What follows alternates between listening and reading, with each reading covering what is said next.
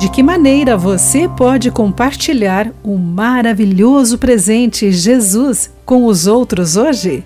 Olá, querido amigo do Pão Diário. Bem-vindo à nossa mensagem de esperança e encorajamento do dia.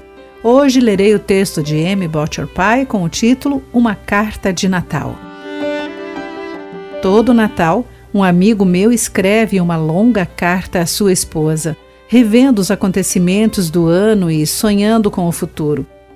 Ele sempre diz o quanto a ama e o porquê.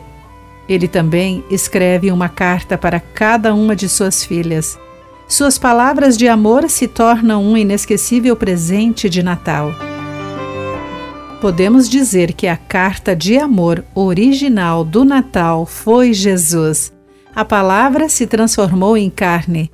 João destaca essa verdade em seu evangelho. No princípio, aquele que é a palavra já existia. A palavra estava com Deus e a palavra era Deus.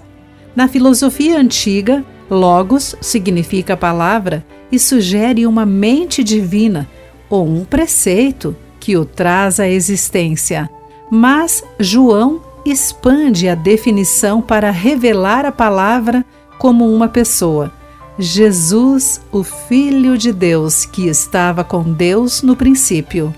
Essa palavra, o Filho único do Pai, se tornou ser humano. Através de Jesus, a palavra, Deus se revela perfeitamente. Os teólogos lutam com esse belo mistério por séculos. Por mais que não possamos entender, podemos ter certeza de que Jesus, sendo palavra, ilumina o nosso mundo sombrio. Se crermos nele, poderemos experimentar a dádiva de sermos os filhos amados de Deus.